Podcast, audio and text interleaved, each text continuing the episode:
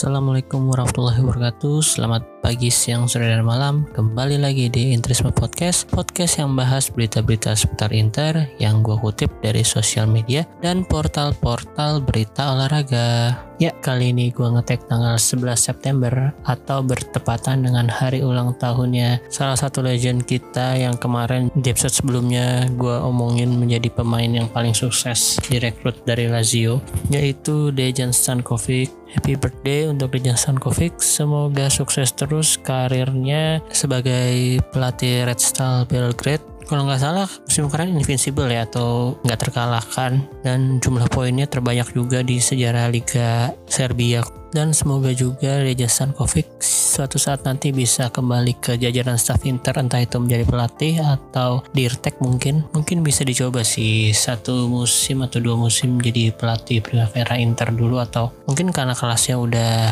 bisa menjuarai liga utama di Serbia harusnya sih bisa dicoba suatu saat nanti jadi pelatih utama Inter senior ya Oke lanjut aja. Langsung gue mau ngomongin tentang pertandingan Inter yang diselenggarakan besok pada tanggal 12 September melawan Sampdoria jam setengah 6 kalau nggak salah waktu Indonesia Baratnya. Jam-jam sehat nih untuk melakukan nobar mungkin beberapa pemain Inter yang baru kemarin selesai melakukan kewajibannya membela timnas negaranya masing-masing akan ada beberapa pemain yang diistirahatkan. Salah satunya atau salah duanya mungkin Joaquin Korea dan Lautaro Martinez yang paling terakhir nih kabarnya e, balik ke training ground di Italia bersama Inzaghi. Setelah kemarin Argentina berhasil menang melalui gol hat-tricknya Messi ya. Kalau nggak salah Lautaro Martinez satu assist deh atau dua ya lupa deh pokoknya pokoknya lumayan klop lah kemarin Martinez main sama Messi di lini serang Argentina.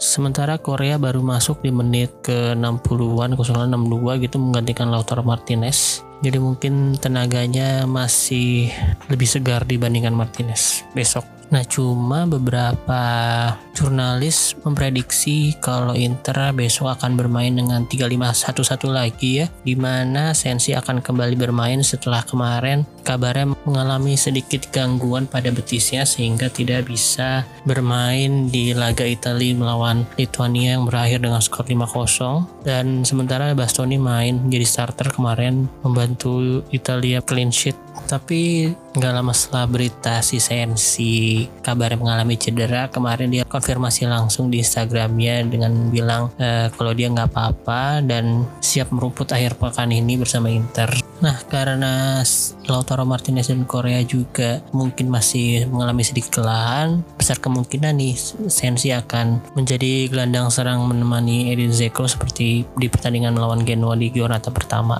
Sementara untuk posisi back, kayaknya sih tetap akan menggunakan tiga pemain utama, yaitu Skriniar, The Fridge, dan Bastoni karena kemarin Inzaghi juga sempat diwawancara dan jawabannya kalau dia sangat mengandalkan ketiga pemain tersebut di lini belakangnya. Sementara untuk lini tengah kayaknya masih akan memainkan Barella, Brozovic dan Olu dan mungkin Inzaghi baru akan merotasi skuadnya ketika Inter melawan Real Madrid di tengah pekan nanti. Sementara itu di sayap atau right wing back atau left wing back Inter di kanan pasti tepakan Darmian karena dia fit banget kan nggak melewati atau nggak bermain di jeda internasional padahal sih kalau ngeliat performanya musim lalu sama dua pertandingan musim ini sih Darmian layak banget masuk ke timnas lagi nih apalagi saingannya sekarang kan ya paling di Lorenzo atau Calabria lah kemarin Calabria juga baru dicoba jadi back kiri malah.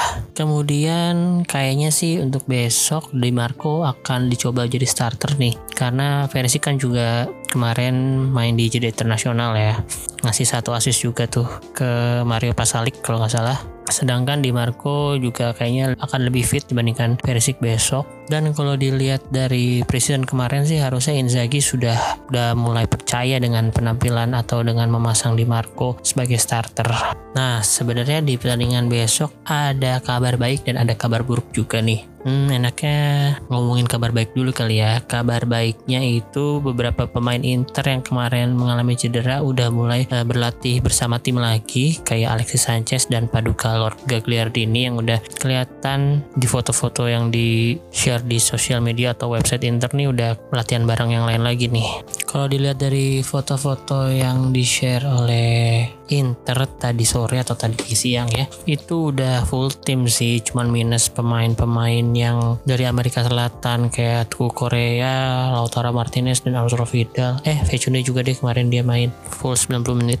Semoga sih Alexis besok udah bisa merumput kembali ya. Bolehlah 10 atau 5 menit terakhir atau 15 menit lah. Soalnya kayaknya gue ada feeling-feeling Alexis ini cocok main sama Zeko walaupun keduanya udah mulai uzur sih apalagi Zeko yang udah 35 atau 36 gitu. Sanchez kalau nggak salah 32 ya tahun ini. Terus Sanchez kan gaya bermainnya juga sering jemput bola ke tengah nih. Kayak Sensi nggak kayak striker Inter si Lautaro kemarin kan dia agak jarang jemput bola. Cuman di kayak bermain Inzaghi ini kayaknya perlu sih striker dengan peran yang suka jemput bola kalau untuk Gagliardini boleh lah dikasih kesempatan bermain juga. Sebenarnya sih agar si Simone Inzaghi ini sadar kemampuannya si Gagliardini apakah masih pantas untuk tetap dipertahankan di Inter.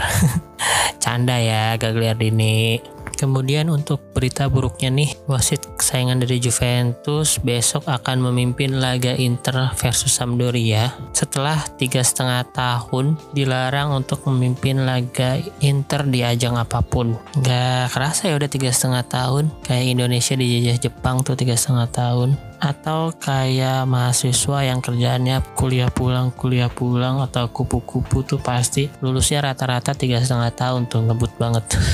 Terakhir Orsatu memimpin laga Inter itu ketika tahun 2018 Inter bertemu dengan Juventus dengan skor akhir 2-3 dimenangkan oleh Juventus di mana Inter tercomeback di pertandingan tersebut ya di menit ke 87 Skriniar on goal terus di 89 Higuain cetakkan gol kemenangan dan di pertandingan itu juga ada beberapa kontroversi di mana Vecino itu dikenakan kartu merah karena dianggap dengan sengaja menginjak kaki Manzukic ya.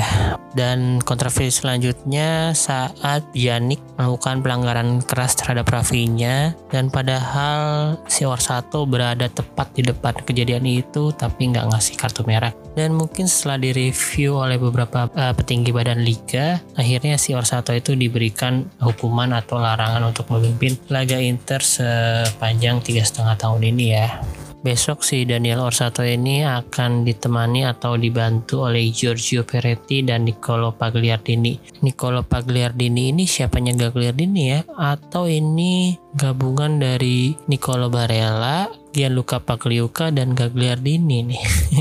Oke, sementara untuk kubu Sampdoria kayaknya akan memainkan formasi terbaiknya atau dengan pemain-pemain terbaiknya di mana ada Audero, Yoshida, Kandreva, Torsby, Damsgaard yang kemarin bersinar di uh, bersama Denmark. Terus di depan ada duet striker kawakan nih ada Quagliarella dan Caputo. Untuk Sampdoria di bawah asuhan Roberto da Versa musim ini di dua pertandingan awal belum berhasil mencetakkan gol. Semoga aja di pertandingan ketiga juga masih gagal ya mereka. Oke, kemudian mungkin kali ini gue akan mengutip statistik menarik dari situs footballstar.com tentang Sampdoria versus Inter di beberapa laga sebelumnya di mana Inter hanya kalah sekali dari Sampdoria dalam 8 pertemuan terakhir. Sekali itu kayaknya musim kemarin ya saat kalah 2-1 tuh yang golin Keta Balde sama Kandreva. Terus Sanchez di awal-awal gagal penalti kalau nggak salah ya. Terus dalam 11 tahun terakhir Sampdoria hanya mencetak 2 gol dalam satu laga ke gawang Inter di Luigi Ferraris, markasnya Sampdoria. Dan untuk statistik pertemuan Roberto da Versa dan Simone Inzaghi, mereka sudah bertemu 7 kali dan di ketujuh laga tersebut dimenangkan oleh Inzaghi. Semoga besok menjadi yang ke-8 ya. Terus sepanjang karir kepelatihannya si Inzaghi hanya kebobolan dua kali dari tim yang dibesut oleh si Daversa. Nah tapi karena wasitnya besok si Orsato mungkin agak berat nih karena kalian tahu sendiri juga kan gimana Serie A itu. Dan secara statistik pun Sampdoria selalu menang dan clean sheet pada tiga laga terakhir yang dipimpin oleh Orsato. Berbanding terbalik dengan Inter yang tak pernah menang pada tujuh laga terakhir yang dipimpin Orsato. 7 loh. Banyak banget kan. Jadi nggak mungkin kayaknya kalau nggak sengaja tuh kemarin. Tapi uh, Daniel Orsato ini juga udah dua kali memimpin laga Sampdoria versus Inter Milan. Dan di dua pertandingan tersebut Inter selalu menang. Ya semoga aja Inter bisa memutus tren buruk ketika dipimpin oleh wasit Daniel Orsato besok. Dan Inter nggak dijailin dalam tanda kutip ya Oke, di episode ini juga sekalian gue mau ngomongin tentang pertandingan Inter melawan Real Madrid yang akan dilakukan di Giuseppe Meazza pada tanggal 16 atau Kamis dini hari kalau waktu Indonesia Barat itu jam 2 terus terang aja kalau untuk UCL sih gua nothing tulus ya kayaknya. Berharap Inter main lepas aja kalau main di UCL tuh sebenarnya. Walaupun harapan gua sih sebenarnya Inter bisa lolos dari fase grup ya tahun ini. Dan gua sih optimis ya kayaknya bisa kalau bersama Simone Inzaghi. Nggak tahu kenapa feeling aja gitu kayaknya untuk prediksi pemain sih Inzaghi sepertinya akan merotasi beberapa pemain ya. E, terutama untuk Denzel Dumfries kemarin e, di jeda internasional bersama Belanda juga mainnya bagus banget. Harusnya sih Inzaghi sudah bisa mulai percaya dengan memainkannya sebagai starter apalagi Darmian juga dua pertandingan awal bersama Inter main banyak mulu kan kemarin juga full 90 menit. Dan sepertinya kita akan melihat untuk pertama kalinya duet Lautaro Martinez dan Joaquin Korea bermain dari awal nih untuk merotasi Zeko. Terus sisanya sih sama kayak starter Inter pada umumnya kayak biasa. Nah untuk Real Madrid sendiri nggak tahu kenapa kayak musim ini nggak semenakutkan Real Madrid yang biasanya ya. Walaupun musim ini Ancelotti kan balik lagi ke Madrid dan Ancelotti juga merupakan salah satu pelatih terbaik sih menurut gua di Eropa. Tapi entah kenapa dari susunan pemain atau nama-nama pemain yang ada di Madrid saat ini tuh kayak biasa aja gitu.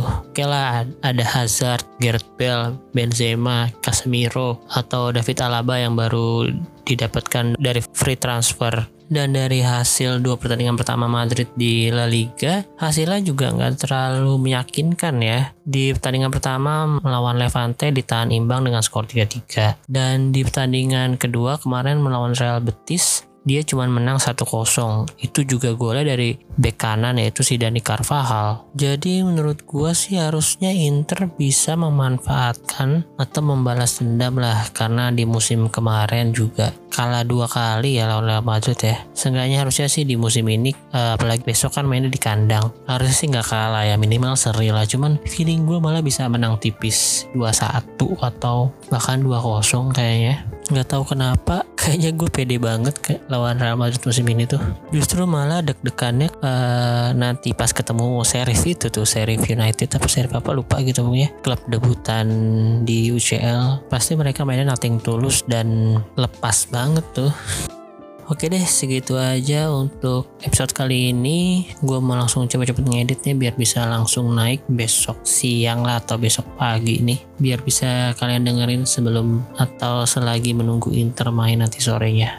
Terima kasih untuk kalian semua yang udah mendengarkan. Kalau kalian mau kasih saran, masukan atau tema yang ingin dibicarakan, boleh langsung melalui DM. Kemarin gue juga seneng banget ada salah satu pendengar atau followers di Twitter yang ngasih masukan panjang banget melalui DM Twitter dan gue sangat menerima uh, masukan-masukan dari Mas Adi Maulana ya kalau nggak salah namanya. Dan semoga pastinya gue berharap uh, bisa improve di tiap episode pelan-pelan gitu jadi makasih banyak untuk Mas Adi Maulana. Uh, kapan-kapan bolehlah kita ngobrol-ngobrol di podcast bareng. Karena gue juga mau mungkin sebulan sekali atau sebulan dua kali uh, ngajak uh, pendengar atau followers gue untuk ngobrol melalui zoom atau apalah mungkin direkam untuk dijadikan podcast. Jadi mungkin kalau kalian ada yang mau gitu ya, uh, boleh langsung DM di Twitter atau di Instagram. Twitternya ada di Interisme Media, Instagramnya ada di Interisme Podcast. Jangan lupa di follow juga ya. Oke, sekali lagi terima kasih dan jangan lupa untuk share podcast ini ke teman-teman kalian yang interisti. Arrivederci, Forza Inter.